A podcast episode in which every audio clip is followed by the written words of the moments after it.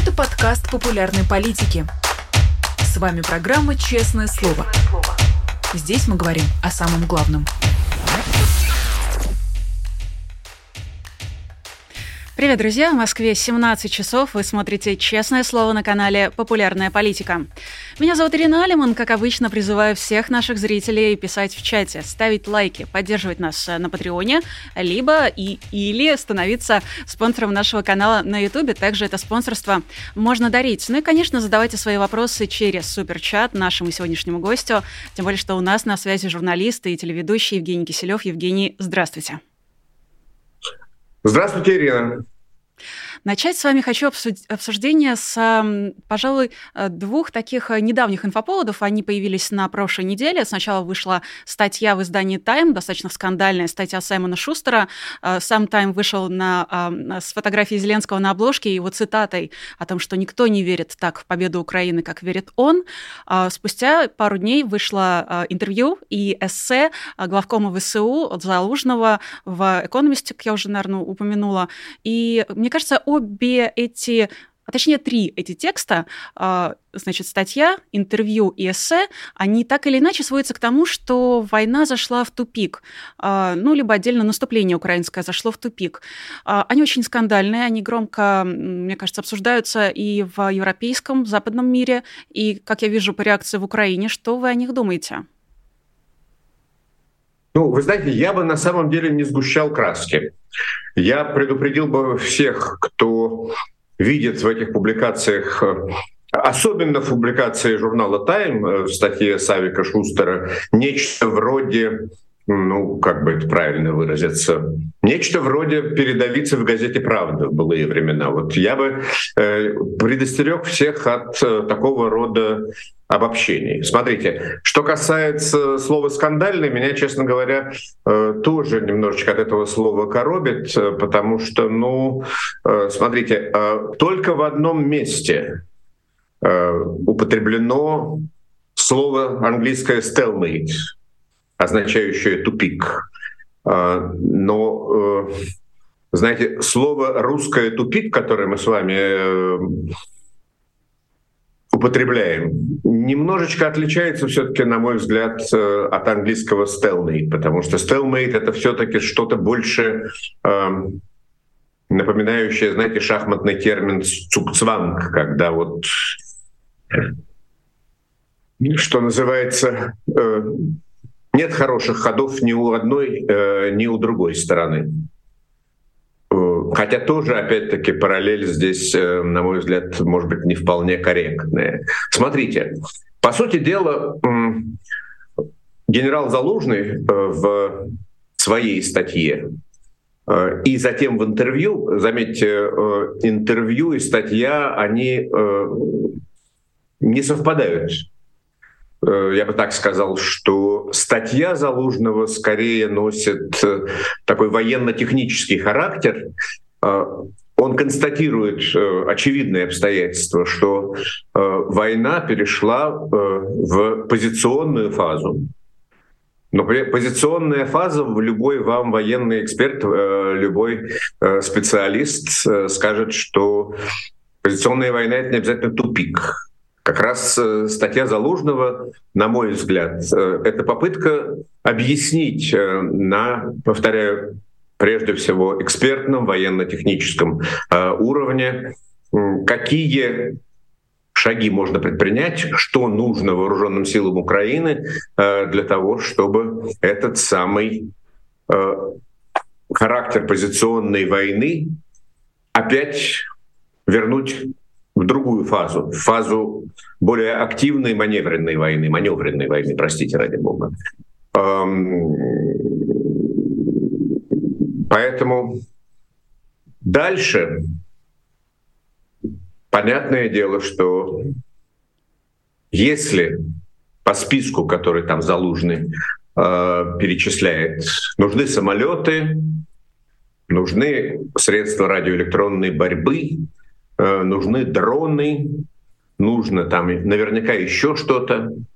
Э, понятно, что остро нуждается э, украинская армия в средствах э, противовоздушной и противоракетной обороны. Остро нуждается э, украинская армия в более дальнобойных ракетах.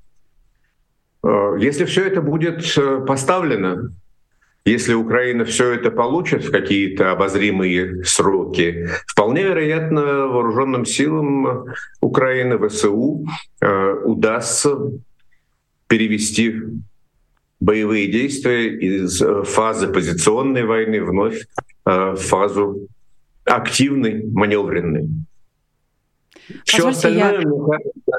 Все остальное, мне кажется, это, что называется, wishful thinking. Это когда мы выдаем желаемое за действительное. Кому-то хочется, Ирин, я заканчиваю свою мысль, кому-то хочется сказать, что все пропало, и видите, там Залужный там расписывается в том, а, что ничего у Украины не получилось, ура, ура. Это значит, что еще чуть-чуть плечиком сейчас навалимся и победим. А, вот. А кому-то нужно там прочитать э, э, в этом свидетельство того, что Запад вот-вот возьмет и бросит Украину на произвол судьбы, что тоже, на мой взгляд, э, не соответствует действительности, особенно если читать внимательно заявления официальных лиц, а, а не э, публикации Вашингтон-Пост, э, в, в Economist, э, в, я не знаю, Wall Street Journal и так далее. Позвольте, я тогда поясню свой выбор слов. А, говоря о скандальности, я имею в виду э, отдельные детали непосредственно статьи Шустера. Он э, впоследствии высказывался о том, что э, его источники, неназванные источники, на которые он в том числе ссылается, это действующие советники президента Украины. И э, в, его, в своей статье он рисует Зеленского э, ну, чуть ли не как одинокого диктатора, простите, чуть ли не как человека, который слишком самоуверен уверен, но его окружение уже не может его разбудить, оно ему не перечит, и, собственно, его окружение как будто бы уже не может рассчитывать на успех. Э, более того, э, он пишет о том, что некоторые из окружения Зеленского считают, что президент обманывает себя, и э, пишет о выгорании Зеленского и так далее. Это как раз основные такие моменты по буллетам, если, может быть, тезисы Шустера. А вслед за его статьей вышел как раз Залужный, причем и его интервью, и его эссе, в них также содержатся части, в которых он, по сути, расписывается в военных ошибках, в политических ошибках, ну, не только Украины, со стороны Украины, но и, конечно, говорит про Запад, который, будем честны, это объективная правда, очень медленно а, поставляет Украине необходимое вооружение. И вот эту статью а, уже Залужного, в свою очередь, восприняли чуть ли не как политический ответ Зеленскому, чуть ли не как заявку на даже, возможно, какую-то политическую карьеру. Я скорее в такой связке имея в виду, что а, все вместе это действительно получило какую-то такую скандальную славу. Ну, э, скорее в таком случае э, следует говорить о том, что вокруг этих публикаций и в Украине, и на Западе пошли ожесточенные, горячие споры, э, которые, на мой взгляд, э, порой ведут люди, которые не очень хорошо понимают, что происходит э, в Украине, э, что происходит в отношениях между Украиной и Западом, э, и что происходит там в кулуарах украинской власти, какие отношения выстраиваются между президентом Зеленским и людьми, которых Шустер в своей статье не упоминает. Я, кстати, хочу обратиться, э, вы не сказали, Ирина, мы, мы, мы с вами договорились, что наш разговор параллельно э, идет в эфир и э, на моем скромном YouTube-канале. Кстати, кстати, там, если кто-то из тех, кто меня сейчас смотрит на моем канале, на него еще не подписан, пожалуйста, я прошу вас, подпишитесь и реагируйте там лайками, вопросами, комментариями.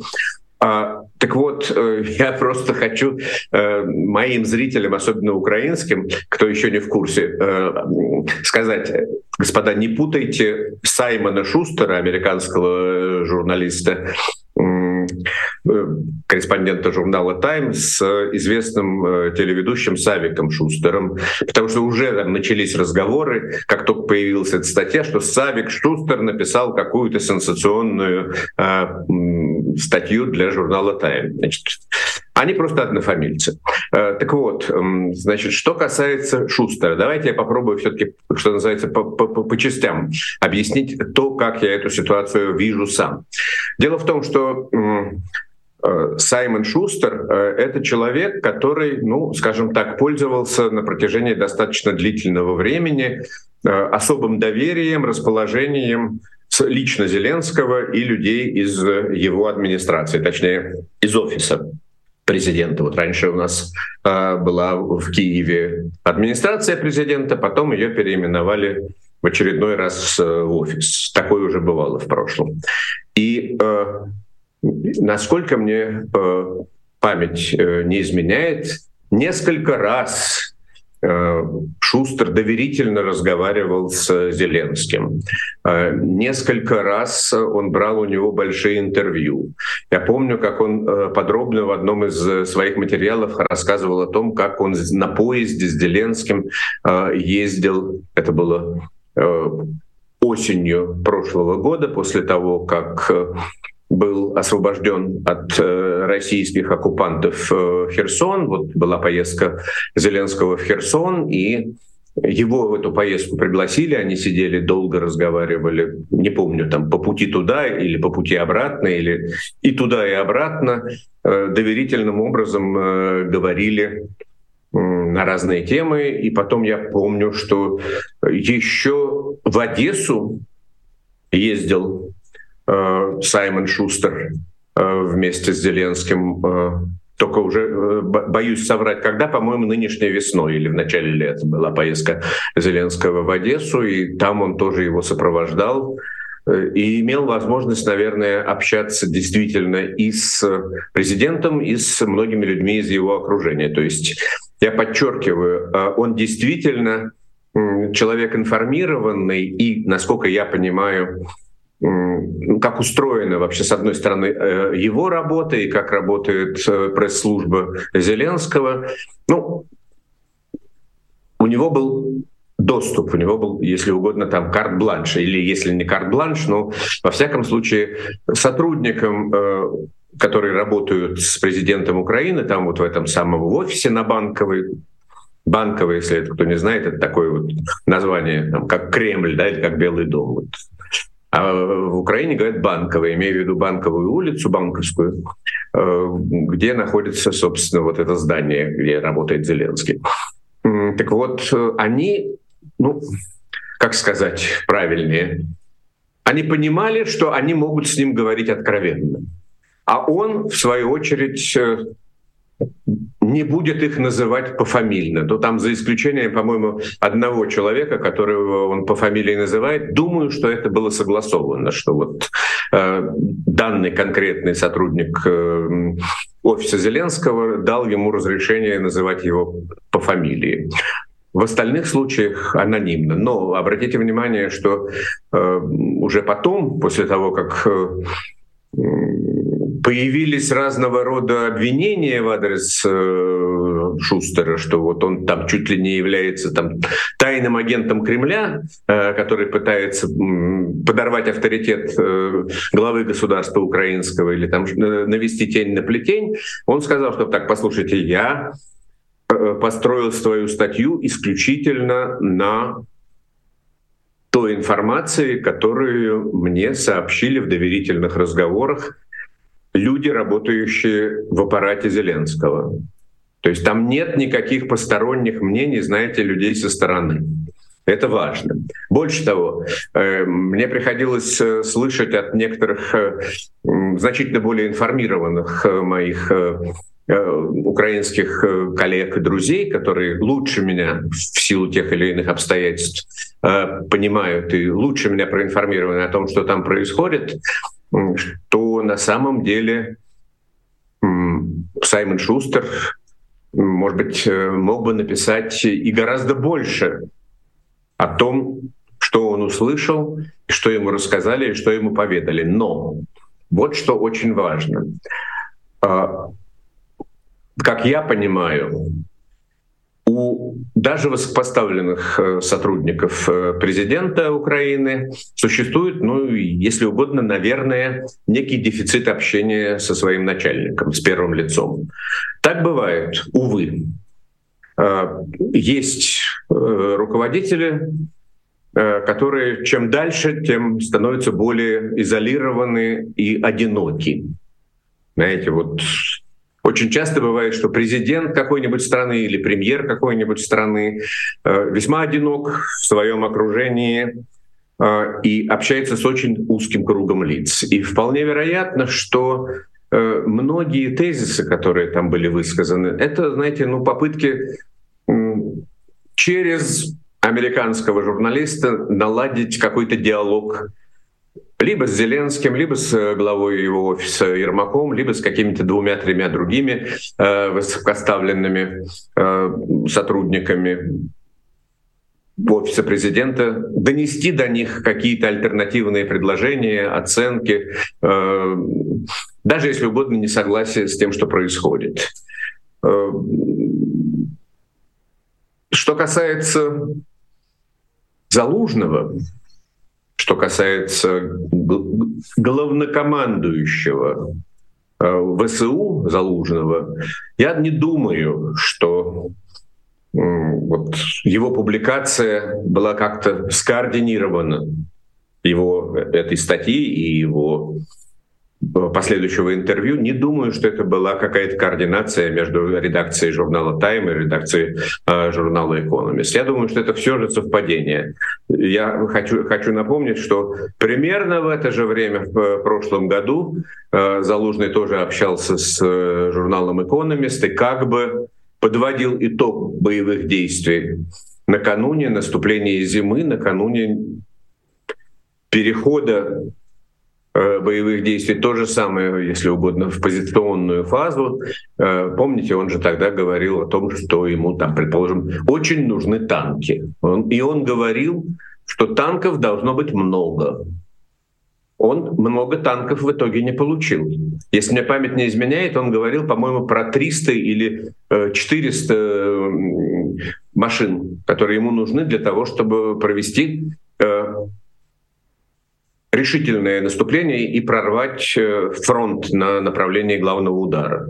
Ну, я сейчас не готов э, точно называть цифру, но э, танков значительно меньше э, получила ВСУ. И последняя партия Абрамсов американских вот, вот только-только э, пришла Украину, там, по-моему, все 31 машина. Что такое 31 машина? Это один танковый батальон. А э, Залужный говорил о том, что ему нужно э, сформировать э, несколько бригад.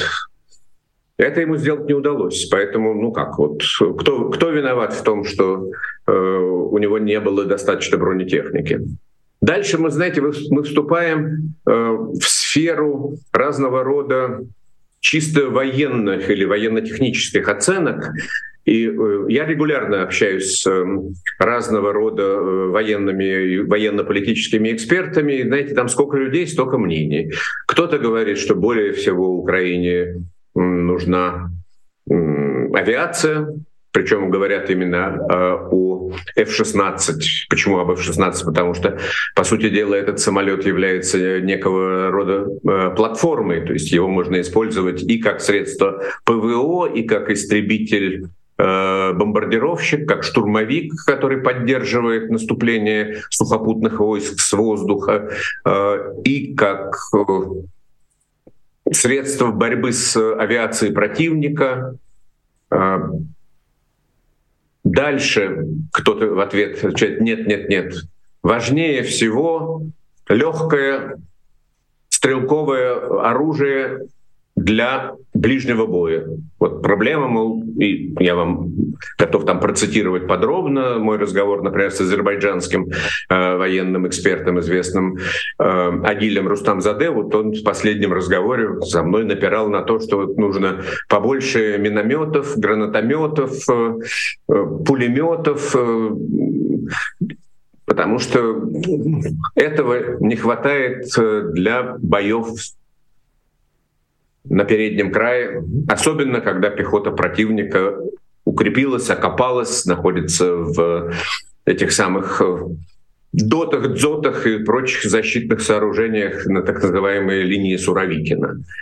Кто-то вам еще что-нибудь расскажет, кто-то скажет, что нет. Э, больше всего Украине сейчас нужны вот эти вот э, атакамсы или атакамсы, не знаю, как правильно ставить ударение, по-разному их ставят, но имеется в виду вот эти э, ракеты более большего радиуса действия, извините, ракеты большего радиуса действия, с которыми э, можно наносить э, точные удары по скоплениям войск, техники, по узлам связи, по э, прочим логистическим объектам, нарушать э, коммуникации российских войск. Оставим это кто прав из них, кто виноват, э, я бы сказал так, ты и я, мы оба правы. Все они правы. Э, чем больше оружия хорошего и разного, и, и, и современного получит э, ВСУ, тем больше шансы на то, что а, украинская армия сможет одержать серьезные успехи в дальнейших боевых действиях, которые, очевидно, уже возобновятся в активной фазе следующей весной. Хотя Многое тут зависит еще от климатических условий и, и массы всяких других э, превходящих обстоятельств. Спасибо за такой э, исчерпывающий ответ и всесторонний анализ. А, я, пользуюсь э, возможностью, процитирую своих коллег э, с других каналов. Эту трансляцию действительно можно смотреть на двух каналах. На популярной политике, на канале Евгения Киселева. На ваш канал мы поставили ссылку, поэтому наши зрители могут в этом случае поставить, кстати, два лайка и на нашем канале, и, собственно, на канале Евгения Киселева. Переходите и на его канал, и там тоже трансляцию можно смотреть. И, кстати, кстати, напоминаю о том, что у вас, э, дорогие зрители, есть возможность задать свой вопрос э, Евгению Алексеевичу, а я пока, э, пожалуй, продолжу разговор о журналистике. Мне хочется поговорить немного о журналистике российской. У меня есть субъективное впечатление о журналистике мировой, что в последнее время она перегрела интерес к украинскому наступлению, а сейчас, наоборот, сгущает краски, но не могу, к сожалению, оценить состояние российской журналистики, и, возможно, у вас получится это сделать намного лучше, тем более что, насколько я помню, как раз год назад в это время разворачивался скандал с телеканалом «Дождь», а, который тогда находился в Латвии. Тогда э, достаточно резкие реакции, вы в том числе в довольно критическом ключе высказывались о телеканале. Насколько я помню, вы записывали видео, где говорили, что это не оговорка а, конкретного сотрудника, что это четко сформулированная позиция. И вот прошел год. Что вы думаете о телеканале «Дождь» в частности и о российской журналистике в изгнании? Смотрите, я вас э, должен э, сейчас разочаровать. Э, у меня вообще существует принцип, которого я стараюсь придерживаться. Увы, я его иногда вынужден нарушать, как было вот в том конкретном, на мой взгляд, вопиющем случае, когда вот крайне неудачно и крайне двусмысленно высказался, и я повторяю, уверен, что это было э, не случайно. Возможно, это была неудачная импровизация, но это была не оговорка. Вот тот эпизод, о котором э, вы вспоминаете. Но в принципе я категорически э, не люблю давать оценок своим коллегам. Тем более, что я не так уж много и часто смотрю э, телеканал «Дождь» или слежу за работой э, других российских средств массовой информации. Это другая профессия. Вот есть профессия там медиакритик, там телекритик. Вот э, есть э, люди, у которых э, давняя привычка смотреть э, анализировать, высказывать мнения, которые имеют э, там, э, некий большой опыт в этой области. Там, Ксения Ларина, Ирина Петровская, Арина Бородина, там, Наталья Ростова. Всех сейчас э, сходу не упомню. Вот пусть они судят о состоянии российской журналистики, если она еще там осталась в России, разумеется, и о э, том, как работают э, журналисты, вынужденные уехать из России, которые вот сейчас в диаспоре. Э, не мое это дело, и не очень это корректно. Да. За исключением, повторяю, бывают, бывают случаи вопиющие. Я сказал тогда то, что я думал, я не хочу больше э, об этом вспоминать.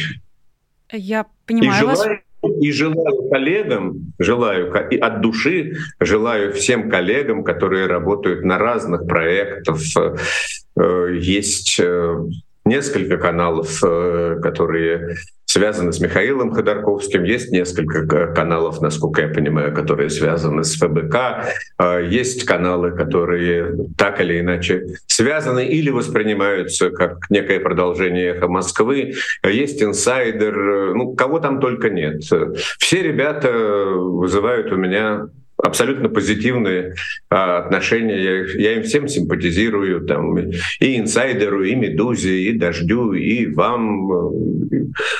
Дай вам Бог сил э, и энтузиазма работать э, вот в непростой такой атмосфере вынужденной эмиграции. Э, Евгений, спасибо вам большое за ответ. Я понимаю, что он для вас непростой. Вы действительно и в том видео тоже подчеркивали, что редко даете оценку а, коллегам. Я, с вашего позволения, попробую задать еще один достаточно личный, наверное, вопрос. Ваше право отвечать на него или нет. А, я хочу очень давно хочу вас спросить. Вы ведь уехали из России в 2008 или 2009 году, и я очень хочу понять, а, кем вы себя сейчас чувствуете и а, какой стране или какому народу себя причисляете. И важно ли вообще для вас это с точки зрения такой самоидентификации? Спасибо, Ирина. Интересный вопрос на самом деле. А, я не могу сказать, что мне на него легко отвечать. Потому что, во-первых, я уехал не в эмиграцию. Так вот сложилась моя жизнь, что по понятным причинам я был э, нелюбимым журналистом у власть имущих э, в Москве. Не буду напоминать, э, какие обстоятельства к этому привели. Но мне достаточно сказать, что я был с самого начала, буквально с самого первого дня э, критиком, открытым критиком э, Владимира Путина. Он мне никогда не нравился. С первого дня, как он появился сначала даже не на посту президента, а на посту премьер-министра, он мне не нравился ни как политик, ни как человек. Он никогда не вызывал у меня симпатии. И все, что было потом, история с НТВ, потом история с ТВ-6, потом история с еще одной, кстати, э, нелюбимой мной попыткой воссоздать э, вот третью итерацию, если угодно, того коллектива, который э, раньше существовал на НТВ. Страшно себя ругаю, страшно жалею о том, что вообще, в принципе, тогда вот втянулся по инерции, если угодно, в горячке. Там, не, не, нужно было там, как говорится, взять паузу, выдохнуть, э, осмотреться, подумать. И не надо было втягиваться вот в эту историю с так называемым олигархическим колхозом. Не все ее даже помнят сейчас. Ну вот было такое, значит, журналисты ушли с НТВ, поработали на ТВ-6, ТВ-6 тоже прихлопнули, и вот потом была попытка сделать еще э, один канал с участием тех же самых э, журналистов бывшего НТВ, бывших, точнее, журналистов НТВ, но это была, конечно, это была провальная история, и лучше бы мы тогда разошлись достойно не втягиваясь вот в эти медийно-олигархические интриги. Но, тем не менее, я повторяю, что достаточно было того, что я жестко высказывался по поводу того, что мне не нравится в деятельности президента России, его правительства, его администрации. За это, как вы знаете, по головке в России никогда не гладили, особенно сейчас, но и тогда тоже. Ну и в итоге, в общем, э, я потерял возможность в принципе заниматься любимой профессией. Я продолжал заниматься журналистикой, но я лишился возможности заниматься любимой профессией телевизионной, профессии телевизионного ведущего. И когда вы мне предложили э, пойти и попробовать себя на э, украинском телевидении, я с восторгом, э, ну, конечно, это было непростое решение э, уезжать из Москвы э, в Киев, э, но поначалу там предполагалось, что я буду, знаете, что, что называется, вахтовым методом работать. Э, приезжать, что-то там делать, вести программу, э, уезжать обратно в Москву, и, может быть, э, знаете ли, первое время я жил, что называется, на два города, на, на, на два дома, дома, и я точно не был политическим иммигрантом. Я был скорее вот вынужденным трудовым мигрантом э, который получил возможность работать по основной профессии, заниматься любимым делом в соседней стране. И отношения тогда между Москвой и Киевом были совершенно другие, отношения между Россией и Украиной были совершенно другие. Э, вообще все было тогда другое. Медведев тогда когда я уезжал э, только-только в Киев, Дмитрий Медведев со своими этими самыми разговорами о том, что свобода лучше, чем не свобода, и, э, вступал на пост президента, и многие искренне думали, что сейчас будет э, медведевская оттепель, и в, в итоге, как мы знаем, это оказалось не до оттепели, и кончилось все это фар, фарсом э, в 2011 году. Но э, совершенно было другое время. Это уже потом, когда случился второй Майдан, Майдан 13-14 годов, когда случилась аннексия Крыма, когда начались э, боевые действия на востоке Украины, фактически необъявленная гибридная, как ее еще называли, война, э, вот тогда уже э, я из статуса трудового мигранта э, добровольно выбрал для себя статус э, добровольного иммигранта. Извините за тавтологию невольную. Эм, сейчас я не могу сказать, что я отказываюсь от э, своих русских корней. Я, конечно же, русский человек.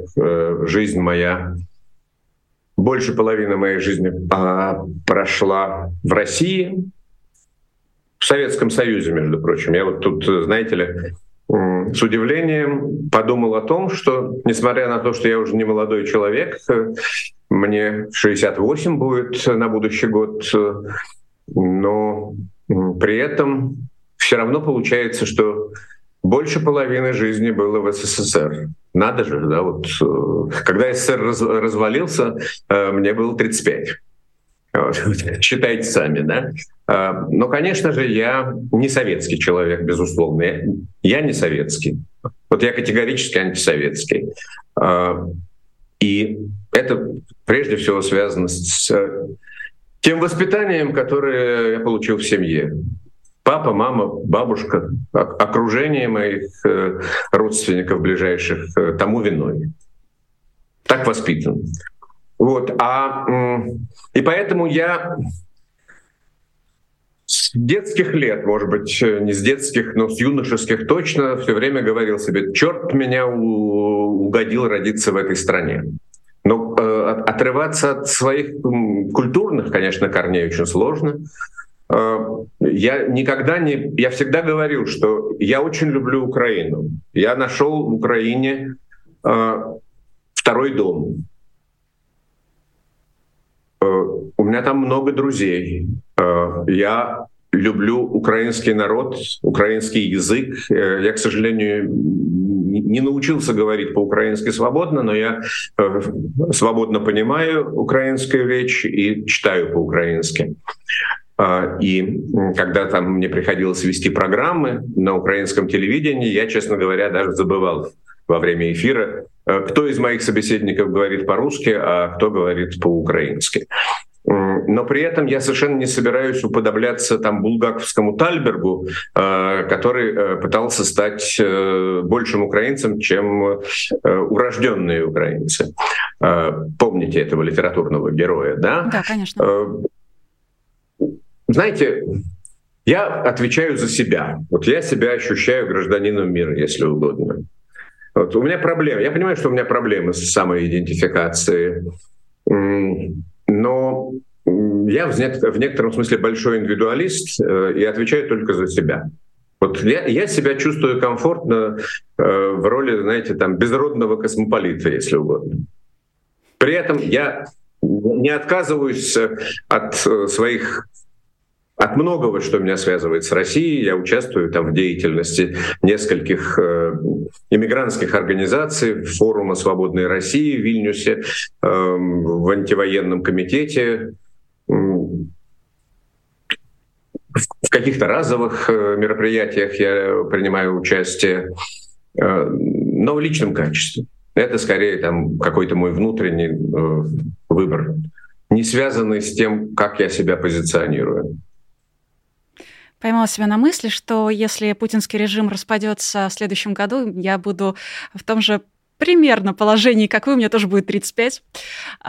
И тут тоже хочется немножко вернуться назад. Я помню 99 год, э, я помню 2000 год, я помню, как захватывали НТВ, у меня дома а, шли трансляции, пока это еще было возможно. И раз уж вы упомянули про Путина, про то, что вы всегда были против, мне хочется действительно вернуться к его предвыборной кампании нулевых 99-2000 э, года. И, эм, опять же, пометуя о том, как вы к Путину относились, как там Игорь Малашенко, покойный, к Путину относился, я, собственно, читала его воспоминания в разных пересказах, в том числе и в вашем. Э, хочется понять одну вещь. Если бы тогда к власти пришла не креатура а, Тани и Вали, Владимир Путин, а там условный Примаков и Лужков, было бы иначе? Ну, знаете, история не знает сослагательного наклонения. Это банальная фраза, но она очень мудрая. Э, кстати, вы знаете, кто автор этой фразы? Я боюсь, что она стала расхожей, примерно как а, пословицы, которые не имеют авторства.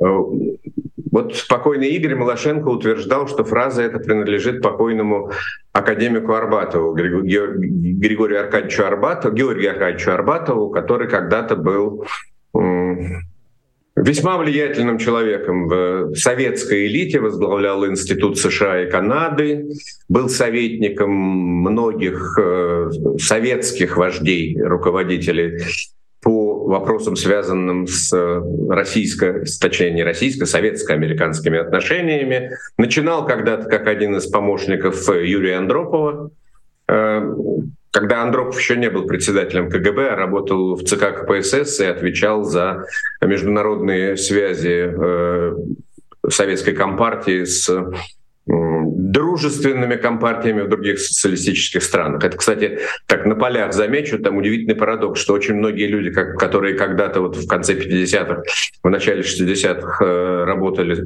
э, помощниками, советниками, консультантами у Андропова, потом при Горбачеве э, сыграли очень большую роль вот в годы гласности и перестройки. Там длинный список этих людей.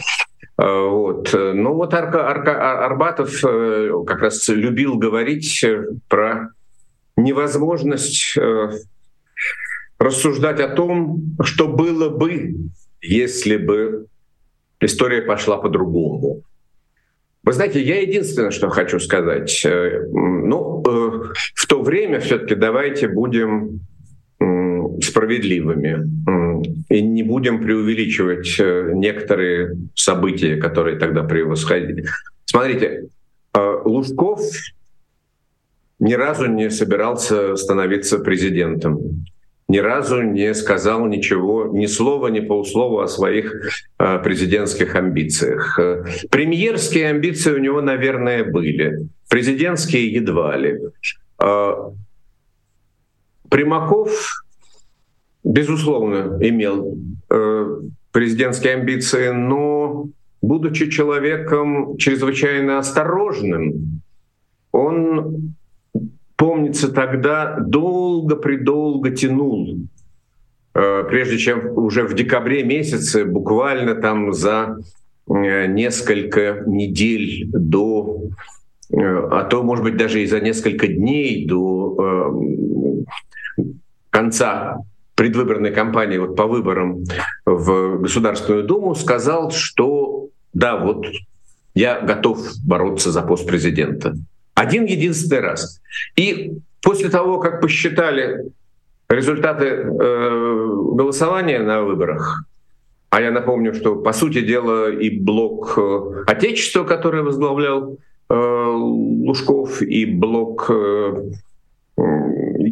«Вся Россия», который возглавлял Примаков, когда посчитали их результаты, выяснилось, что результаты это плохенькие.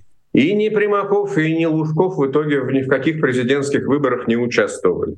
Понимаете, вот это я к тому говорю, что предположение о том, что они вообще могли э, чего-то другого добиться, они, как англичане говорят, far-fetched, то есть это, это слишком, слишком большое и длинное, далекое допущение.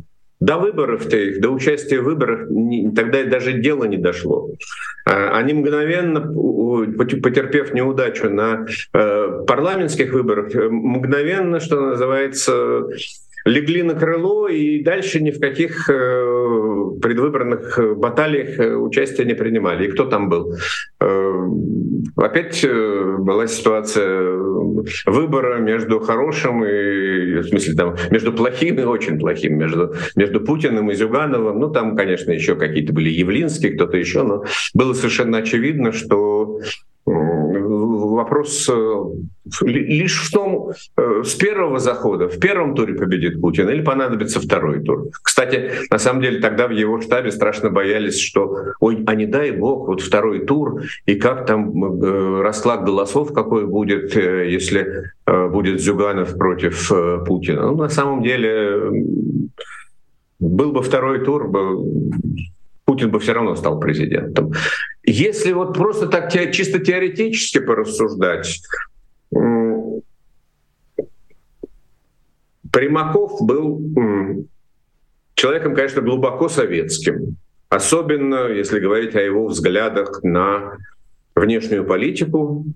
Э, он очень многое поменял в российской внешней политики и, скажем так, э, заложил очень много нехороших трендов, которые сейчас расцвели бурным, э, буйным, простите, цветом.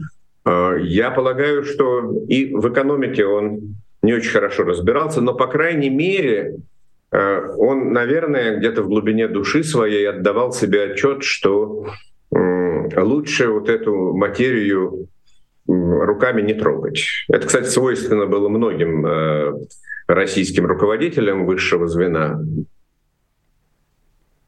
Он, э, это смешно, был э, академиком-секретарем, если мне память не изменяет, вот так это должность называлась, академик-секретарь отделения экономики Российской Академии Наук. Вот. Но при этом очень-очень плохо ориентировался в, в вопросах, там, скажем, э, макроэкономических, финансовой стабилизации, борьбы с инфляцией, поддержания курса рубля и, и прочее, прочее, прочее.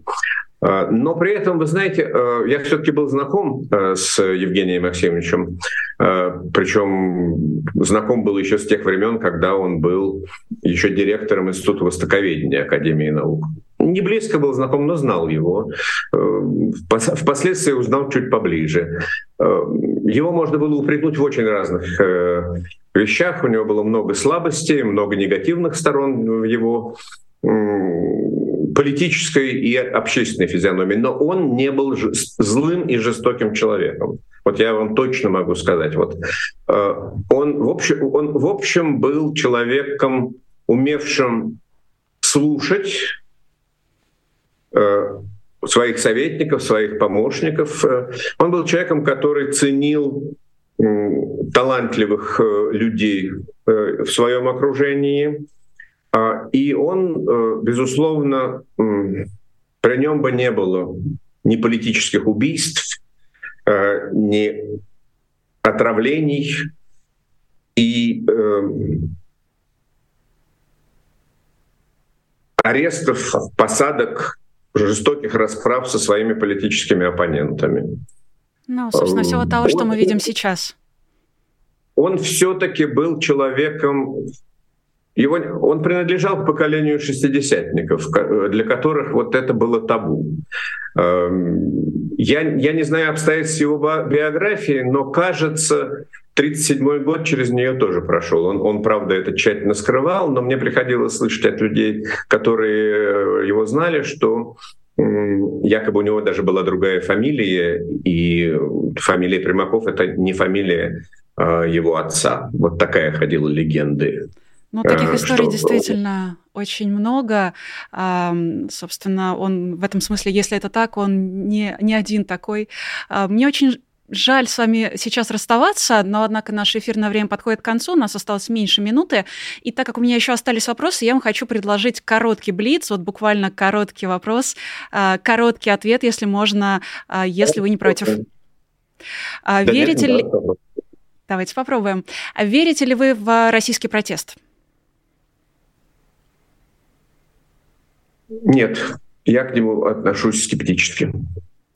А, ответственность персональная или коллективная? И такая, и такая. Одна не исключает другую. А сколько поколений пройдет? Но не вина. Я против понятия коллективная вина. Если мы начнем говорить о коллективной вине, мы докатимся э, до э, бог знает каких ужасов. Да, поэтому вопрос про ответственность. А, последний вопрос. Сколько поколений пройдет, прежде чем у Украины перестанет, в Украине перестанет болеть от всех тех ран, которые нанесла Россия, начиная с 2014 года и усугубила своим вторжением 623 дня назад? Я думаю, что понадобится примерно столько же поколений, сколько понадобилось людям в бывшем Советском Союзе, в России, Э, чтобы воспринимать немцев как обычных людей, а не как врагов. Потому что я помню, я помню времена, когда старики не могли слышать э, звук немецкой речи. Я боюсь, что в России этот процесс а, прощения, а, уже в современной России, а, прощения немцев так и не завершился, но я надеюсь, мы с вами это и другие темы обсудим в следующий раз. Спасибо большое, что нашли время сегодня. Приглашаю вас в следующие наши эфиры. Да, в вашем распоряжении, пожалуйста. Спасибо. У нас на связи был журналист или ведущий Евгений Киселев. Напоминаю о том, что нам можно и нужно ставить лайки. Кстати, можно поставить лайк этой трансляции и на канале Евгения Киселева.